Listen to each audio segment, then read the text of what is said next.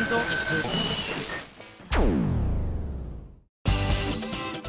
今井あさみのシンガーソングゲーマー。皆さんこんばんは。今井あさみの SSG336 回目でございます。いやじゃあ早速メール読もうかな。こちら SSG 会員番号1164番。ハンドルネームホッパーさんからいただきました。ありがとう。今井さんこんにちは。こんにちは。先日 iPhone5S から 6S に買い替えました。おめでとうございます。おかげでライブの物販で購入していた iPhone ケースもついに使える日がやってきました。6S は6よりもサイズが少し大きいんですが問題なく使えてますのでよかったです。あらよかった。買ったばかりの携帯を壊さないようにケースを活用させていただきますね。それではということで。ね巷では今買い替えるのか買えないのかみたいなね話が結構いろいろなところで出てきてますけれども。私もあの皆さんと同じように iPhone 使わせていただいている身なんでございますけれども、えー、6を使っています。6S じゃなくてね1個前のやつですね。しかもあの大きい一番大きいやつじゃなくて普通のやつを使ってるんですけどいやもう最近本当どっかで言ったかもしれませんけれども本当に今ね困ってるんですよね。あの iPhone もそうですしパソコンも本当にメモリーが大変なことになっていて。この間 iPhone はでもねあの今まで撮りためてた動画とか特にあのライブとかが結構続いていたのでよくあのリハの時とかにマネージャーさんに撮っといてもらってどんな風な仕上がりになってるかっていうのをねまあ直前ではありますけれども修正できるところは修正したいという思いでよく撮っててもらったりとかするんですけど。そういうのがですね整理されずにずっと放置されたままあのやっぱ動画って圧迫するんですよねメモリをね。ね、そういうのをもう多分これは使わないななんていうやつはペペペって削除して iPhone の方はまだ少し挙動も早くなったんですけどもいかんせんねパソコンちゃんがもう4年近く使ってるパソコンちゃんなんですけれどもいやほんと悲鳴を上げてますねあの C ドライブが私詳しくないんで全然とんちんかんなこと言う可能性が強いんですけど。C ドライブのメモリが205ギガあるんですけどもう今の時代じゃそれって全然少ないよなんてみんなに言われちゃったりもしたんですけれどもこの間見事にゼロメモリになりまして すごいと思って逆にゼロメモリになるなんてことあるんだと思ってすあのプロパティからねこう見てみたらあの何？ディスディスクのクリーンアップをしてみようと思って。すっかり忘れてたんですよね。なんかそうだやってみようと思って。やってみたら最初はねなんかなけなしの 195KB 残ってたんですよメモリが。でディスクのクリーンアップをポチって押してピーって出てきてあのー、こんだけ増やせますよっていうのが出てきてよしやってみようって言って押したらゼロになったんですよ。どういうこと？って。消すだけの容量もお前にはもう残されていないのかと思って。でなんだかよくわかんないけどいろんなのをねこれ綺麗にしますかこれ綺麗にしますかみたいなのをね昨日の晩にポチッとナット押してみたんですよ。そしたらあの検索していますみたいな感じのが出てきてあの C ドライブだけを見ますかっていうのとそれ以外のサブなんたらも見ますかみたいなのチェックボックスが出てきて最初はね C ドライブだけにしたんですけどえー、やってみようと思ってそのサブなんたらってところにチェックをしてみたんですよ。そしたらなんと恐ろしいことに驚異の、えー、待ち時間22時間って出てうわーみたいな。どうしようと思って。だから固まっちゃってたらもうそこでやめようと思ったんですけどあのちゃんと動いてくれてるんですよ。一個一個ファイルがねチカチカチカチカチカチカパチパチパチパチ変わってるんですよねだから少なくとも何か一つ一つをチェックしてるっていうことはうちの子が頑張ってるってことは分かったのでそれをひたすらじーっと見てたんですけど途中飽きちゃってなんか他のことこそこそやって1時間ぐらいしてペッて見てみたらちょっと減ってたんですよね、うんと21時間ぐらいに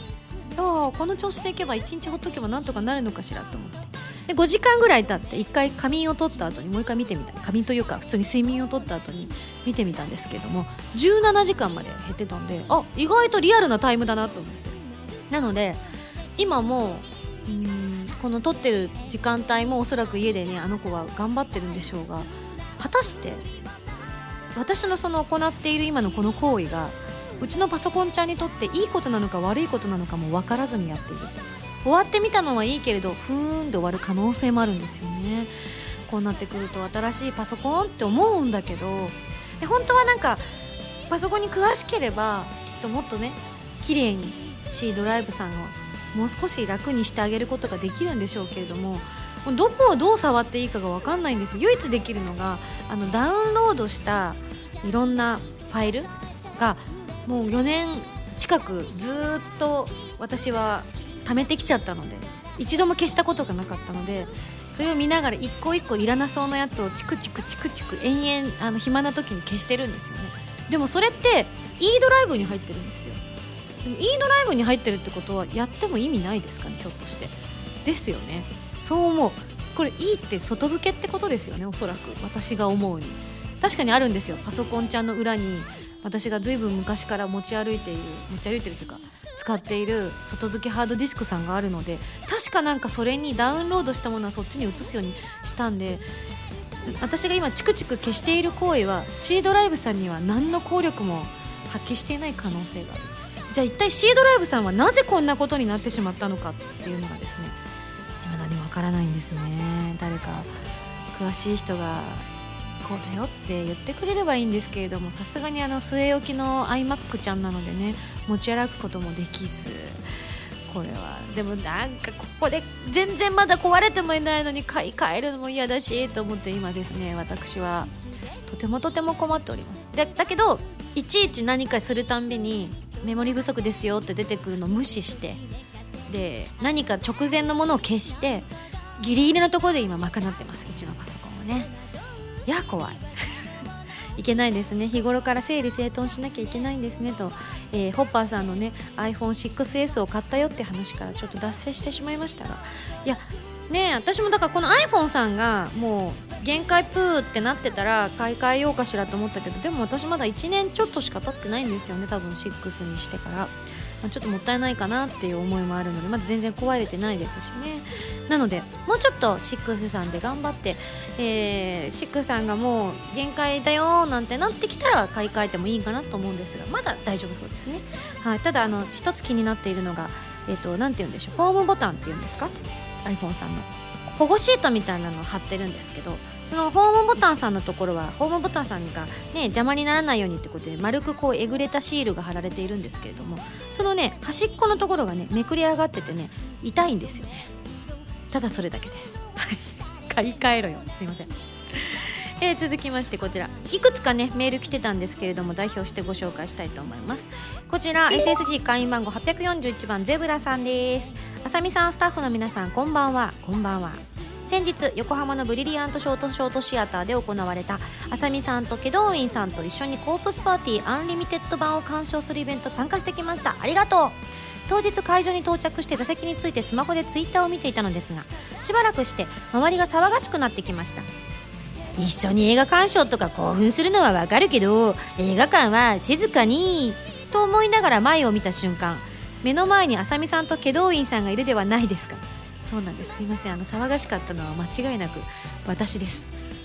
すごいあの嘘くさい芝居をしながらですね祁答院先生どこに座る？っていうちょっと小芝居をして遊んでました。すいません。えー、ポップコーンとドリンクを買って我々と同じように普通に入場してきたらしく本当にフリーダムな人だなと思いました。私はアンリミテッド版をまだ見ることができていなかったので追加カットを探しながら楽しく見させていただきましたよ。上映中ちらっとあさみさんの座っている最前列を見るとあさみさんが手を前にかざしながら見ていて笑ってしまいました。鑑賞後のあさみさんの変貌と祁答院さんがニヤニヤしているのが対照的でとても面白かったです。平日それも、えー、上半期末の棚卸しの日のイベントだったのですがサボって休みをいただいて参加してよかったなと思えるとても楽しいイベントでしたありがとうございましたということで他にもねハンドルネームはたぴーさん見てきましたよとコープスパーティー普通にお客さんに混じって会場入りしてくるとは思いませんでしたよねえどこに座ると言って登場しましたが全席指定ですよお嬢さん笑い違います私たちは一列どこでも座っていいですって言われたんです。最前は空いてるって言われたんで。さてさてえー、想像だと画面キャー！ゴス私ですね。キャー！客席。あはははこんな和気あいあいな雰囲気かなと思っていたんですが上映中は至って普通でしたね。一方上演後のぐったりミンゴスは可愛かったです。どうも。祁答院さんに土下座させたい。勝手にやったんですよあの人。勝手にやったんですよ。私頼んでないですよ。土下座させた上に違いますよ。土下座を勝手にされた上に。あれこんなこと言ったっけ？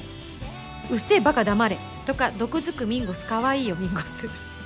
これはバーカバーカに続く流行語にしましょう。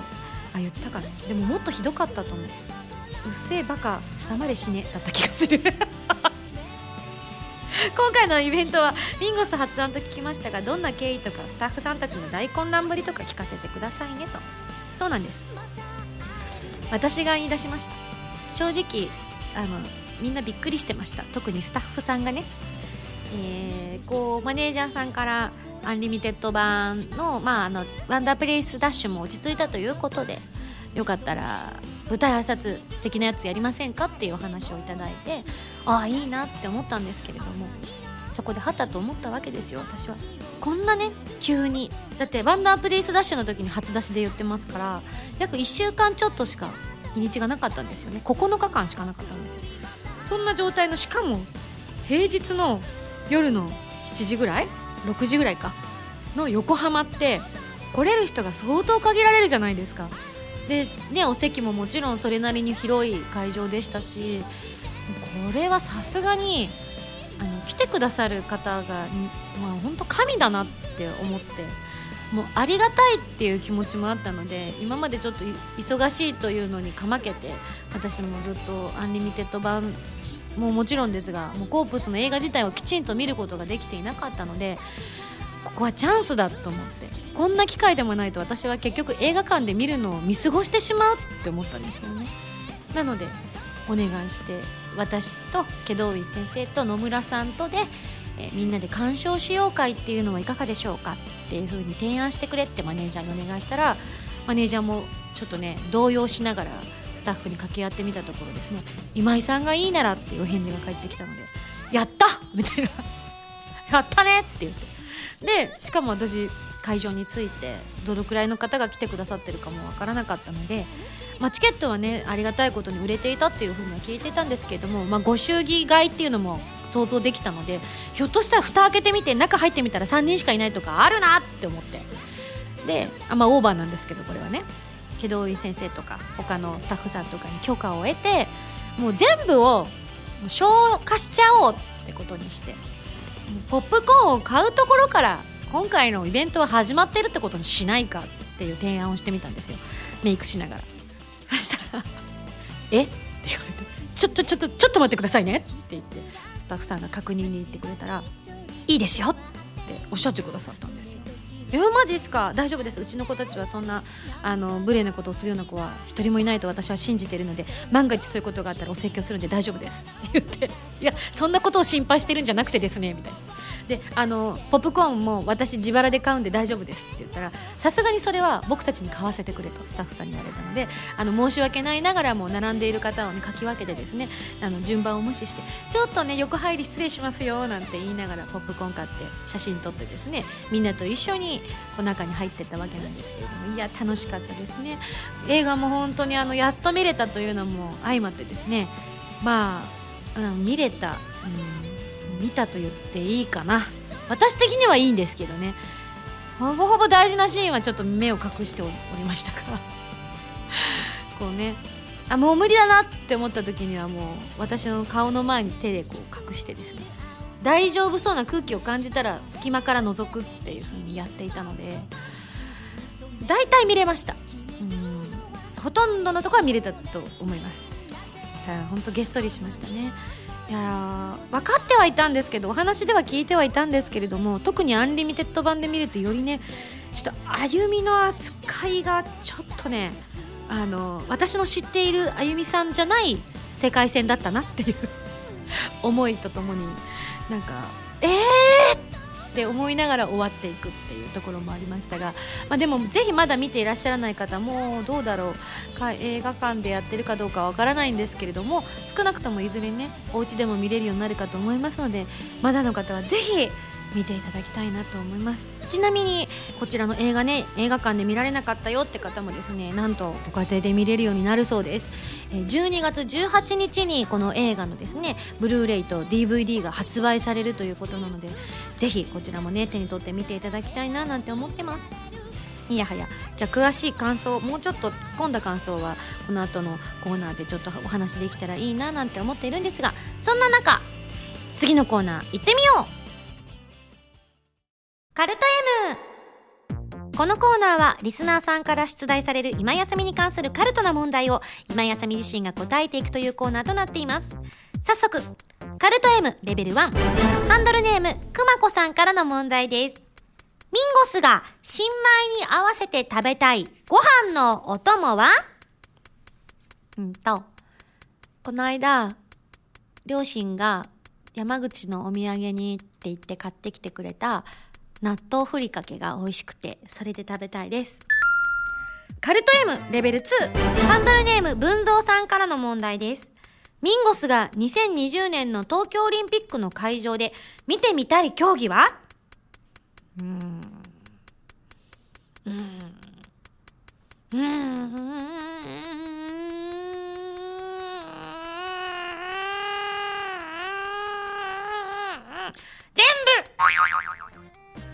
カルト M レベル3ハンドルネームおのっちさんからの問題です。株式会社ミンゴス。社長である今井さんが掲げる経営方針は何ですか？うん。無遅刻無欠席。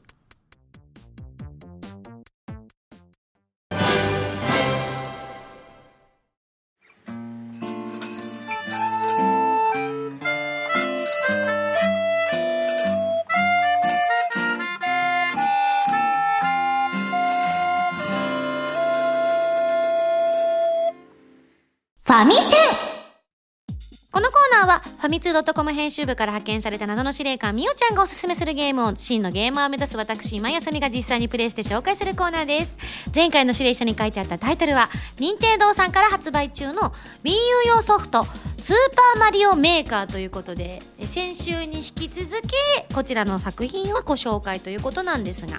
予告動画をご覧になっていただいた方すでにもう、ね、ソフトをお持ちの方だったりとかアクセスできる方はもう私の作ったミンゴ水族館で、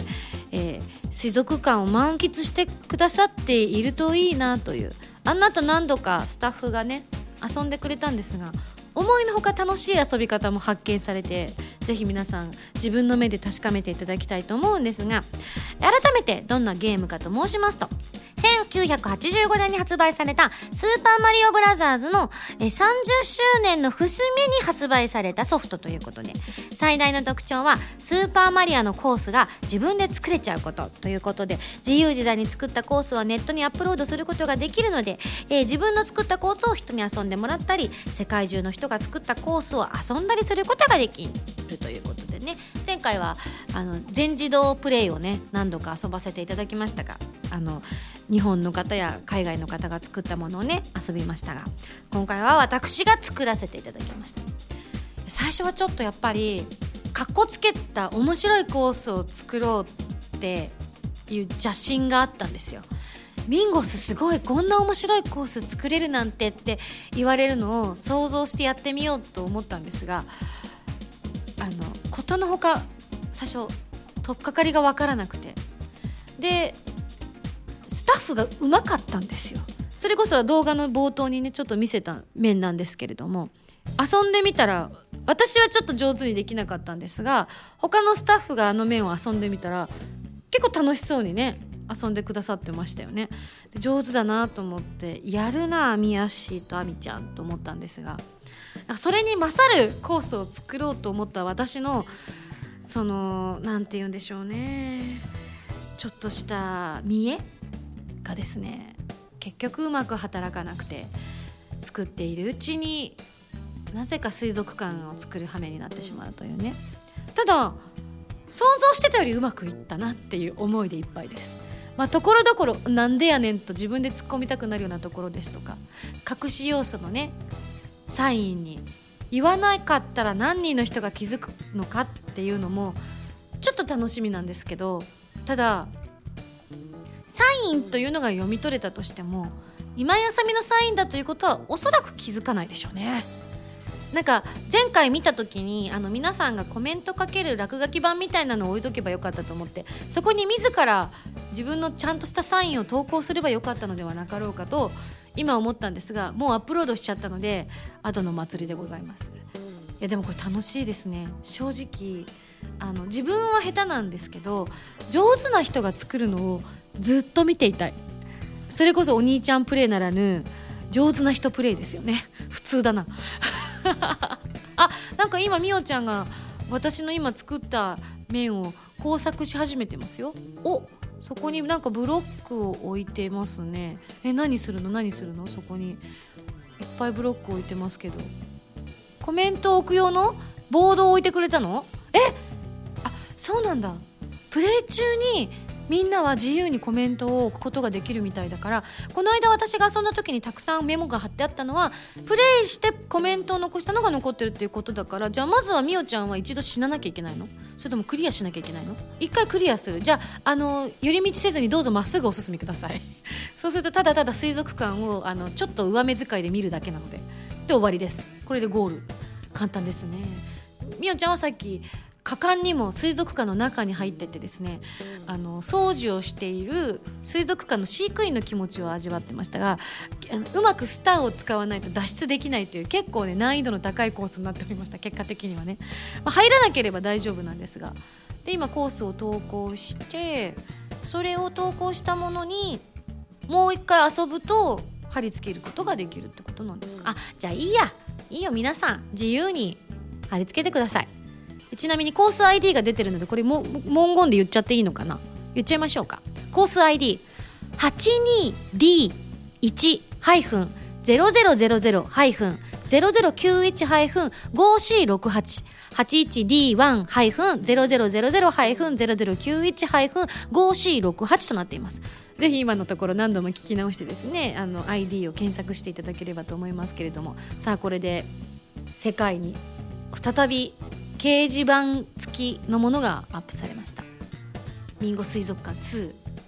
そこしか変わってないけど。あでも遠目で見たらサイン。私のサインに見える。すごい。あのサムネが出てるんですけど私が作ったものがこんな面ですよっていうのが簡単に紹介されててすんげえ短いコースなんだなってことが今分かりましたけれどもファミさんが投稿しています。でえっ、ー、と上に行って改めてね2の方には新しく掲示板が設置されているのでここに 死んだ。危険なんですよあの羽の生えたイカさん。結構早いんですよね。お気をつけ遊ばせ。えじゃあどうすんの？みおちゃんそれで。さあ掲示板まで今たどり着きました。気をつけてくださいね。あコメントするというのが出てきた。これ何を押したの？スタートボタンを押すと出てくるそうです。そうするとコメントするというのがあるのでそこにじゃあ私がサインをすればいいわけですね。わかりました。ただ分かったよねあれ。遠目で見たら。だ目を凝らしてみたら私のサインだって分かるってことですよ。間違いない。これ改めてね。じゃサインします。ミンゴミンゴ水族館1にはないのでミンゴ水族館2の方に行っていただければちゃんとしたサインが見れますよ。いきます。じゃん。おおすごい。でこれで。あさみんごす参上できた。OK ネタバレ送信する。ネタバレをチェック入れたよ。でも合ってるじゃん。合ってる合ってる。サインですからあれ。みんな見れない？どういうこと？見れる人もいるってこと？あおー！うっすら見える。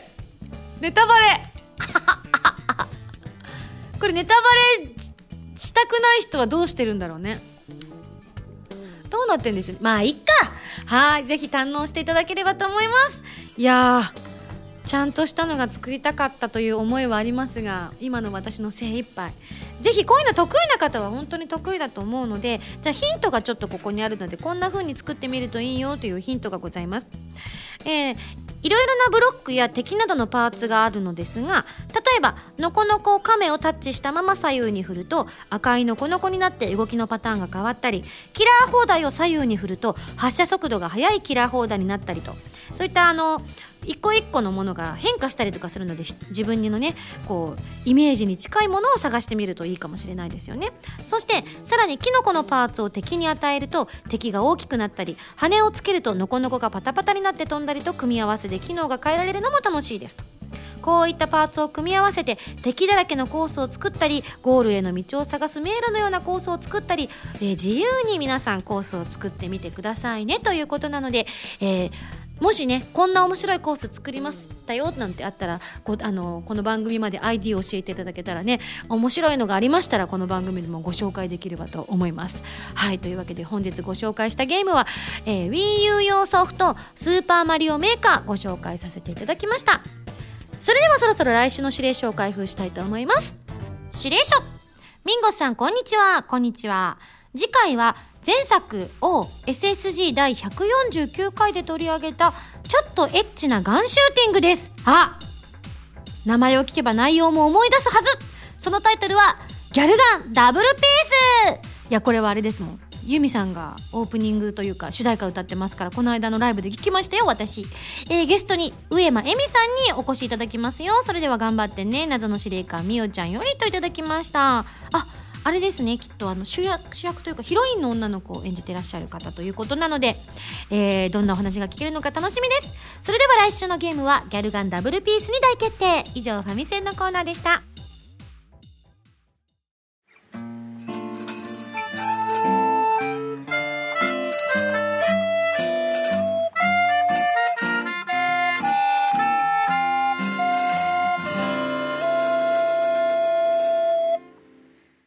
だよ。お便りコーナー。さあさあじゃあこのコーナーは皆さんからのお便りを紹介していくコーナーなんですがその前に私が見たコープスの映画のね感想なんかをそろそろもうネタバレとかいう次元ではなくなってきてると思うのでちょこっと話させていただきたいなとは思うんですが正直ね私全てのストーリーがある程度分かっている人間なんですよ。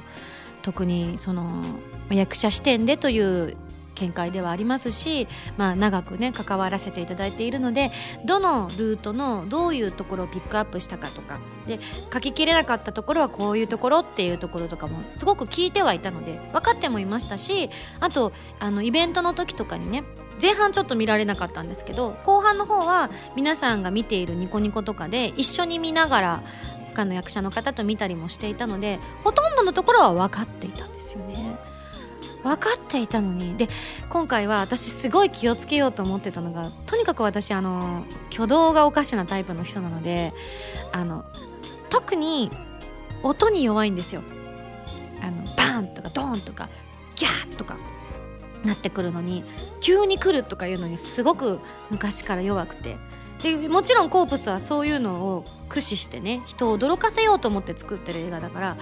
まあ見事に私は逐一一個ずつハマっていくんですよ。それこそねあのゲームとかプレイしてる時とかにもう意のままに操られてるかのように作者の意図にはまっていく私みたいなのがたまにあるじゃないですか。ほぼあれと同じ状況で びっくりするところでびっくりするし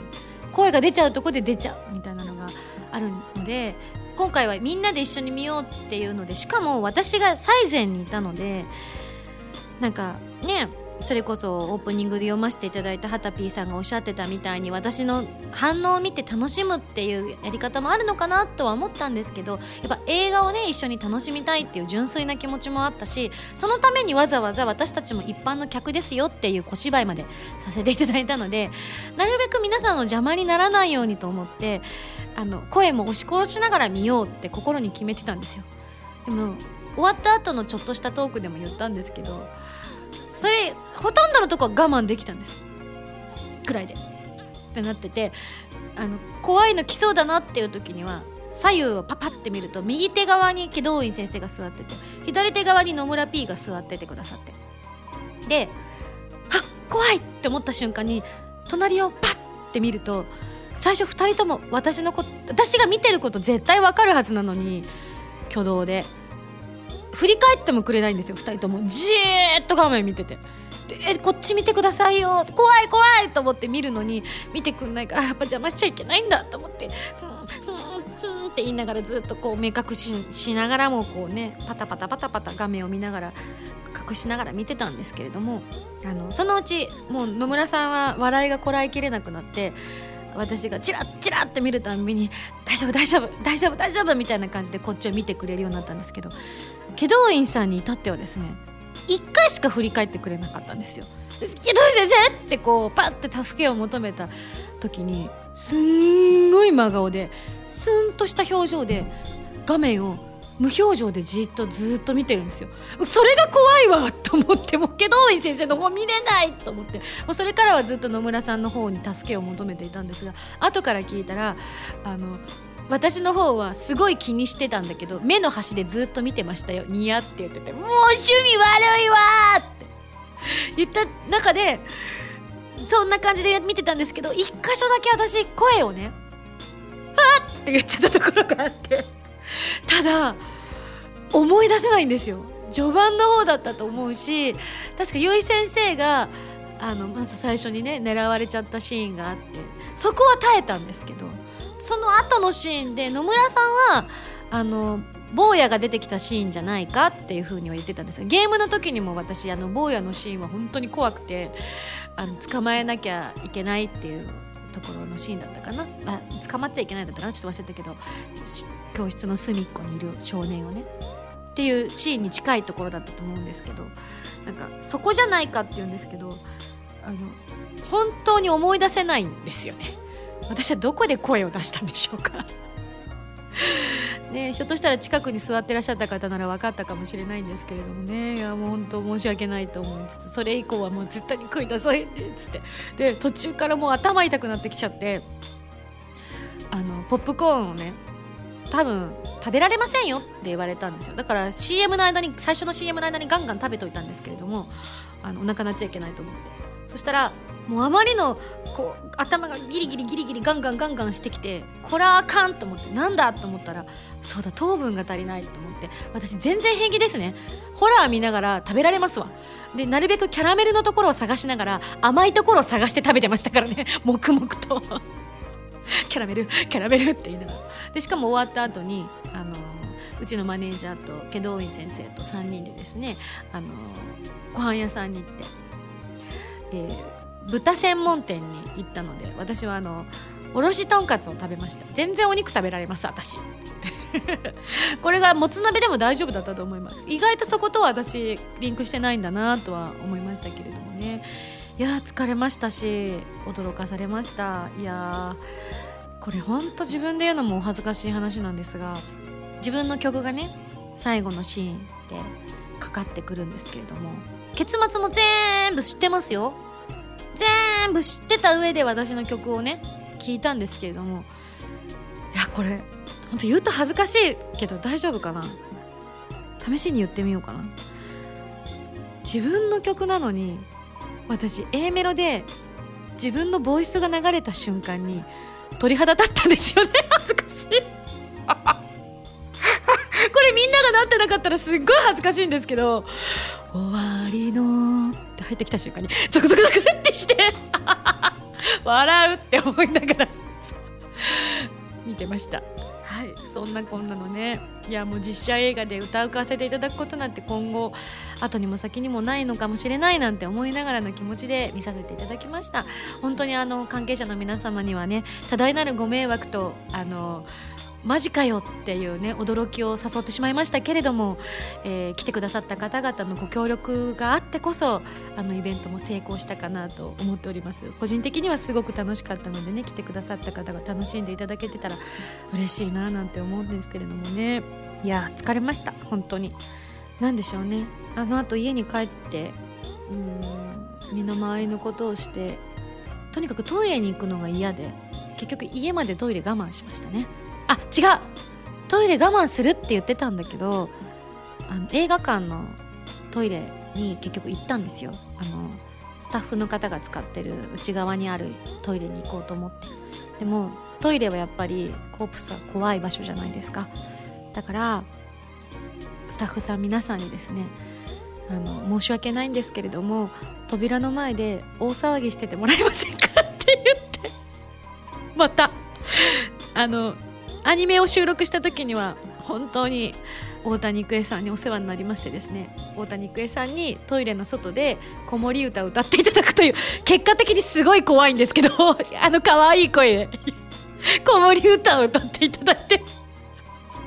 その間用を素早く足して出てくるっていうのをねやったんですが今回は何人かの方々にですねワイワイワイワイ騒いでていただいて。でバーって手を洗ってバッて出てきた瞬間に目の前にあの額縁に入ったポスターみたいなのが飾ってあってそれに男性のなんかこう写真が貼ってあったんですよね。でそれでパッて出てきた瞬間に一瞬お化けだと思って「うわ!」って言うっていう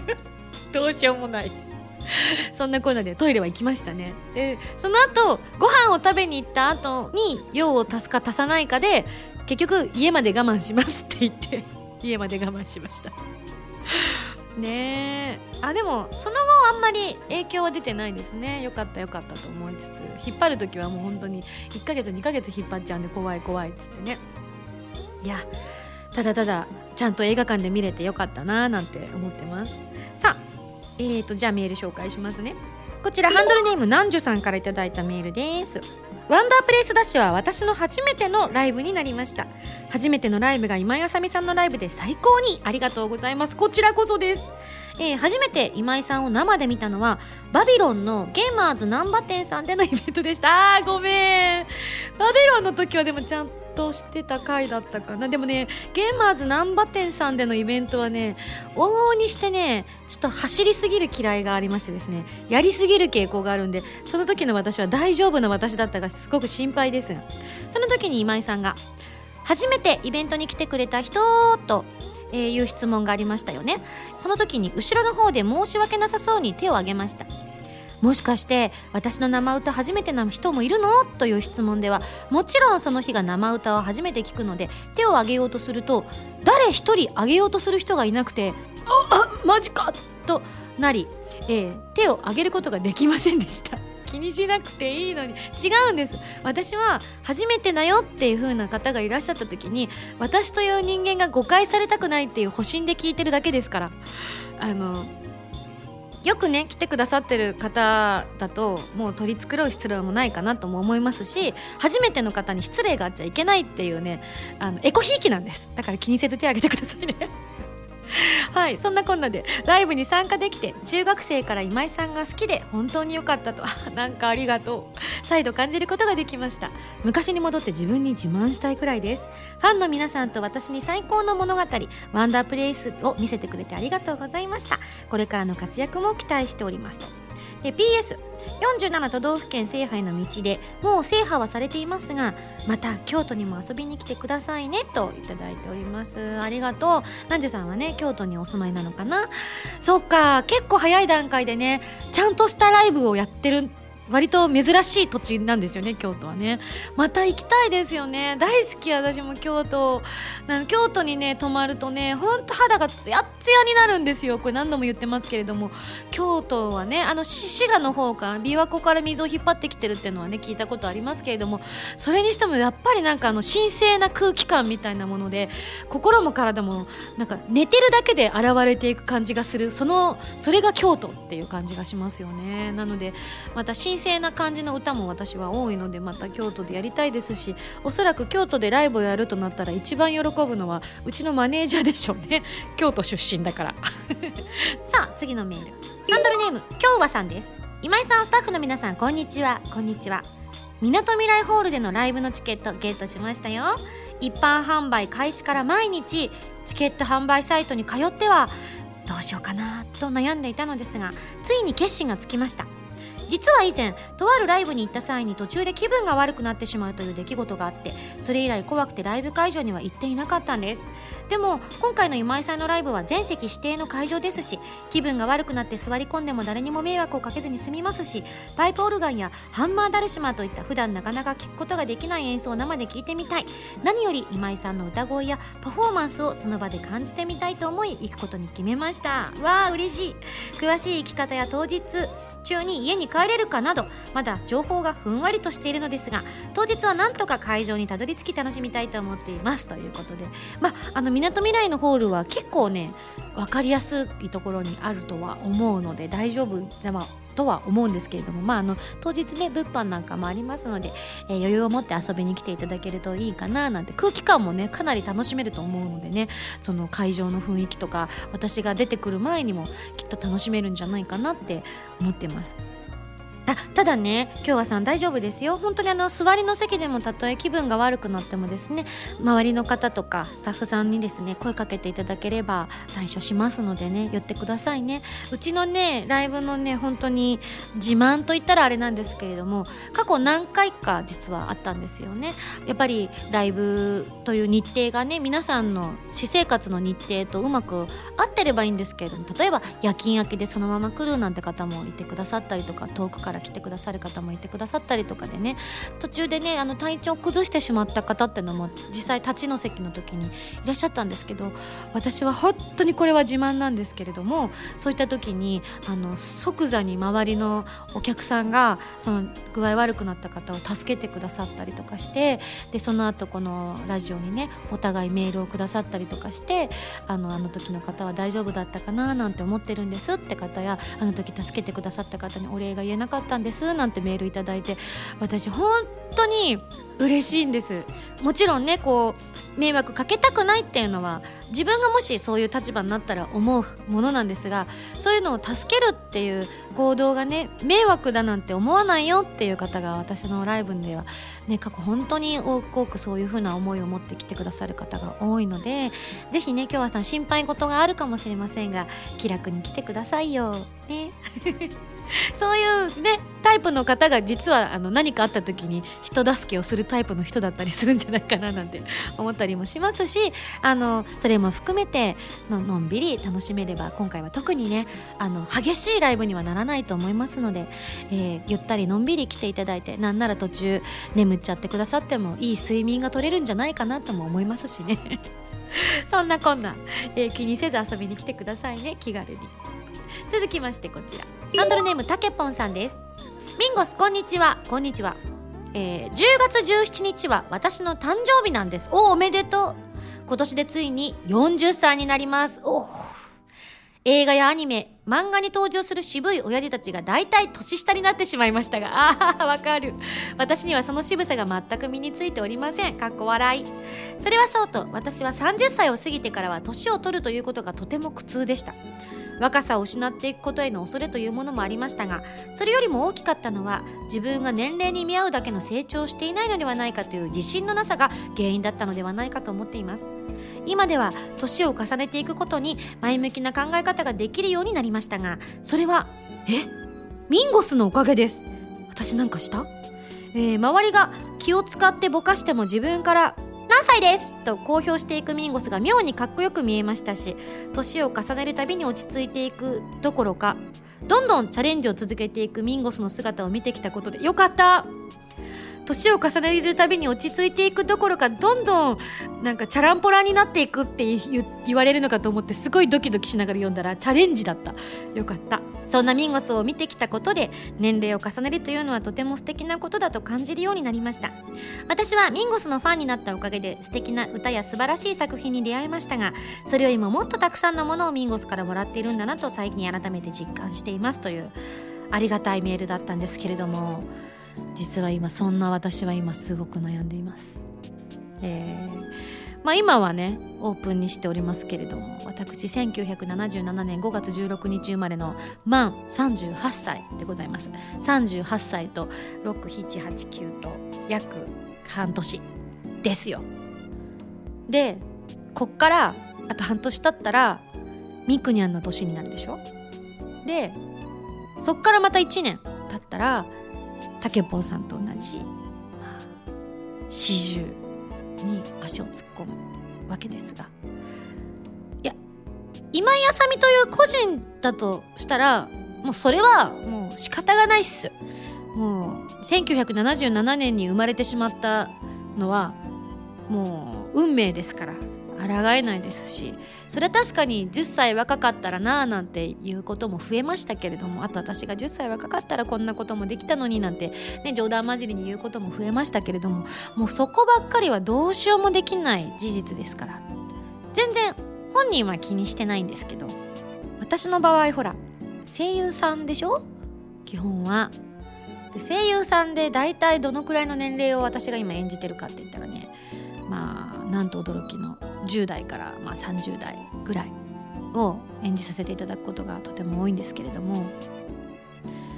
キャラに申し訳ないなってだんだん思うようになってきちゃったんですよね。ミステリアスな私でいればずっとそのまあ最近はね昔は声優さんが表に出るようなことっていうのはあまりなかったですしだからねそれこそそれで言ったらねサザエさんだっ国民的アニメに出てらっしゃる、まあ、あの代替わりをする作品もありますけれどもこういくつになってもずっと演じてくださってるっていうある意味私にもそれには全然疑問を覚えないわけですよね。ただやっぱ競技こういうまあある意味ニューワールドな声優世界に私は生きてると思うんですよね声優さんがまあいわゆる当たり前のように表に出るっていう仕事になっている世の中で生きてしまっているのでそうした時にねなんか10代のキャラの子に悪いなと思って最近はよく落ち込むことが増えましたね。もちろんこれから例えばオーディションを受けて受かったりとか今井さんこの役をやってくださいって言われたキャラが10代だったのは実は気にしないんですよ。だって今の私でいいですって言ってくださってる役じゃないですか。ただ私の場合は結構あの長くね続く作品が多くてそれこそ今の時代でいくと1年続く作品すら少ない世の中じゃないですか。もう長くて半年。で残りはもうワンクールだったりゲームだったらその時1回だったりとかっていう感じになってきちゃう中結構ずっとその作品を長くやらせていただくようになってくればなるほど。ああなたとの出会いはまだ私はいくつでした？とかまだあの頃は肌がピチピチしていた？とかあのねそういったことを思うようになることも増えてきてまだギリギリあまり気にせずいられるんですけれどもこれが40になった時に封印した方がいいのかなって今悩んでます。キャラに悪いというただその一点。なので年を感じさせないために急にキャリーパミパミみたいになろうかなってこの間ちょっと思ったんですけどどう思います？40になって急に私服から。マジいろいろわかんねえなって思わせてごまかしていけばごまかせるんじゃなかろうか。ただ私が演じてるキャラ割とねクールでストイックで真面目なキャラが多いんですよね。でそんなセリフを言いながらキャリーパミパミみたいな私服。まずいか。まずいね。ちょっと今日 考慮しなければいけない問題だななんて思ってるのでたけぽんさんねどう思うかな？私こんな私。えー、せっかく俺は今井さんで立ち直ったのに今井さんが今悩まないでよって言われそうですけど。すんません。ねどうしよう。どうしよう。どうしたらいいんだろう。私どうしたらいいの？誰か助けて。このまま時を止まれって思ってるんですけどね。初めてそんな思いに駆られた38歳の秋でした。さあ最後。最後というか2通あるんですがこちらの話題に触れたいと思います。えーとじゃあまずはこちら。ハンドルネーム三河のヨッシーさんから頂いております。どうも。ミンゴスこんばんは。こんばんは。カリアアニメコレクションの出演決定おめでとうございます。ありがとうございます。地元である三河地方にミンゴスが来られるということでいても立ってもいられずメールさせてもらいます。サンキューこのイベントには昨年ハラミーが出演されていたので今年はミンゴスにも出演するのではきっと期待していたので実現されて小躍りしてしまいました。これをきっかけに愛知でのソロライブお待ちしております。こちらこそ、えー、ラジオを聴いていて気になったのですがカリアのイントネーションが「カー」を強く発音していることが気になるんです。え？カリア？違うの？えー、三河地方では地名を言う時はアクセントをつけずに呼ぶことが多いんです。ということはカリアではなくカリア。カリアってことですかね。へえ他にも岡崎安城知立西尾などなど。一般的には前側を強く発音していますが今ねすごくそこのところが太文字になっていたのであの「岡」と「安」と「地」と「に」がねわざと岡崎安城知立西尾って読んだみたんですが地元では平坦に読んでいるんです。ということは岡崎ってことです。安城ってことです。地流地流地流地流は地流地流今実はここの現場に今ちょちょっと今日人数が今すごく少なくて1234人いるんですが4人中2人が実は愛知県出身ということですんごい深くうなずかれました。地流は地流地流地流西尾？西尾？西尾？西尾はなんか西尾だな私も。へええこちらもですねえっ、といただいたのがお名前がちょっとなかったんですけれどもこれだけは言わせてくださいと愛知県民として。愛知県民の地名の発音にアクセントは入りません。強いて言えば刈谷市と市にアクセントが入ります。違うなこれ。どどうどう言えばいいんだろう。正解がわからない私今。えー、刈谷市ではないのですと。でだから「市」を抜いて言う時は平坦な発音になるんです。刈谷。これは刈谷。刈谷市。刈谷市。刈谷市。刈谷市。刈谷市。刈谷市かな。刈谷市。刈谷市。刈谷市。刈谷市。刈谷市。刈谷市。なんか何言ってるか分かんなくなってきた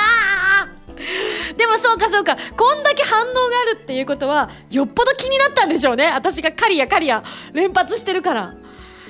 いやーそっか。いやでも気持ちはすごい申し訳ない。わかります。あの私も今地元が山口県の周南市っていうとこなんですけど周南周南って確か皆さんおっしゃるんですよね。あの地元の方は。でも多分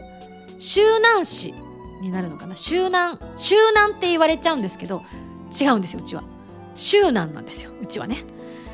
だ違うって思っちゃうのと一緒なのかな？でももともとは徳山だったんでねあんまり周南に私はあの連発はしてないんですけれども徳山徳山。あ分かんなくなってきた。あ徳山は徳山な気がしてきたな。徳山高校。特攻徳山高校徳山高校だ。なで結果刈谷。ってことですってことは刈谷アニメコレクション？合ってる？違和感は？ない。刈谷アニメコレクション？違和感が？ある。ある。いやー。分かった。あこれ良かったです。まだあと1週間ちょいありますからちょっとユミさんとねあの特に今回あのクローズドのイベントもありますしオープンのイベントもあるのでどちらもねやっぱ地元の方来てくださると思うのでそういう時にね「ちっけえよ!」って思われたらちょっと私も申し訳ないなと思ってこれから1週間ちょっとあの特訓したいと思います。うっかり刈谷って言わないように。刈谷市刈谷ちょっとでも他に言うかな。えじゃあ愛知っていうの？愛知は言わない？名古屋。えここは平和にならない他他なんかあるかな？言いそうなこと。名古屋に行ってきて名古屋から来たしみたいな感じにならない？それ。名古屋。名古屋は名古屋、うん、トヨタ。待って。豊田市。トヨタ。トヨタ。うん。刈谷。刈谷。刈谷市。刈谷市。今みんなが ブツブツブツブツ言い始めるっていうね。いやでもありますよねそういうの。私もあの東京に住んでて途中山口に転校してった時に「あさみちゃん」っていうのを「あさみちゃん」って呼ばれるようになってすごく違和感があったんですけどそれからしばらく経つと「あさみちゃん」って言われる方がちょっと恥ずかしいみたいな。それぐらいなんかねやっぱイントネーションで雰囲気ってこう親しみやすさとかも変わってきますからね。わかりました。これからはカリアと呼ばせていただきたいと思っております。皆さん教えてくれてありがとう。というわけで、えー、たくさんお届けしましたけれども以上ミンゴスだよお便りコーナーでした。私の7枚目のシングル「トワイライトに消えないで」が2015年11月25日に発売されます。テレビアニメ「俺がお嬢様学校」に庶民サンプルとしてゲットされた件エンディングテーマの「トワイライトに消えないで」やギャルガンダブルピースオープニングテーマの「バンバン」を含む3曲を収録。通常版アニメ版 DVD 付き版の3種類が発売されアニメ版にはエリちゃんのミニドラマも収録されていますよ。素敵な可愛い楽曲に仕上がっていますのでぜひ聴いてみてくださいね。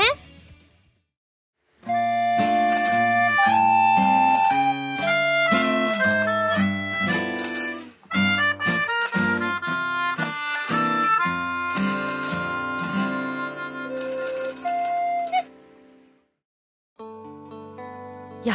あっという間に私の中では体感的にはエンディングでございますが、えー先日のねゆみちゃんが大阪でライブをやった帰りにラジオ関係のスタッフの方々のうちの何人かが京都に結局その後旅行に行かれたんですって。旅行というか観光に行かれたのかな？詳しくはちょっと聞いてないんであれなんですけれども。結構ねユミさんのライブから日にちが経ってるんですよすでに大阪のライブから。今ここにね賞味期限ギリギリのわらび餅があるんですよ。これは美味しく食べられるのかな？って思いながら今エンディングを迎えています。今日はね、えー西の方の途中からを話題にしながらお届けしておりますけれども。さあ、えー私の、えー最新のシングル「バビロンビフォーザデイブレイク大絶賛発売中です。ぜひ皆さんまだの方は聞いてみてくださいね。そして明日10月18日日曜日に赤坂ブリッツで行われる科学アドベンチャーライブ20151月31日土曜日に愛知県刈谷市で行われる刈谷アニメコレクション2015にて原由美ちゃんとライブを行いたいと思っています。刈谷のライブ前には すぐすぐ慣れます。すいません。まだちょっとあの浅いものでして歴が浅いものでしてちょっとまだ慣れないんですが刈谷刈谷刈谷刈谷部のあ刈谷刈谷のライブ前にはトークミニライブもやりますよ。ということで詳しい情報は公式ホームページ SSG ブログなどをチェックしてみてくださいね、えー近い方も遠くの方もお待ちしております。さらに11月22日日曜日にアコースティックライブを開催いたします。場所は横浜横浜は横浜かな？横浜みなとみらいホール。あってるかな？えーで開催いたします。ぜひぜひ皆さんお友達を誘い合わせの上来てくださいね。番組では皆さんからのメールを募集しています。ふつおたや MMP などなど各コーナー宛てに送ってくださいね。宛先は SSG のホームページに書いてあるアドレスから題名に書くコーナータイトルを本文にハンドルネームとお名前を書いて送ってきてくださいね。次回の配信は2015年10月24日土曜日となっています。それではまた来週土曜日に一緒に SSG しちゃいましょう。お相手は今井あさみでした。バイバイ。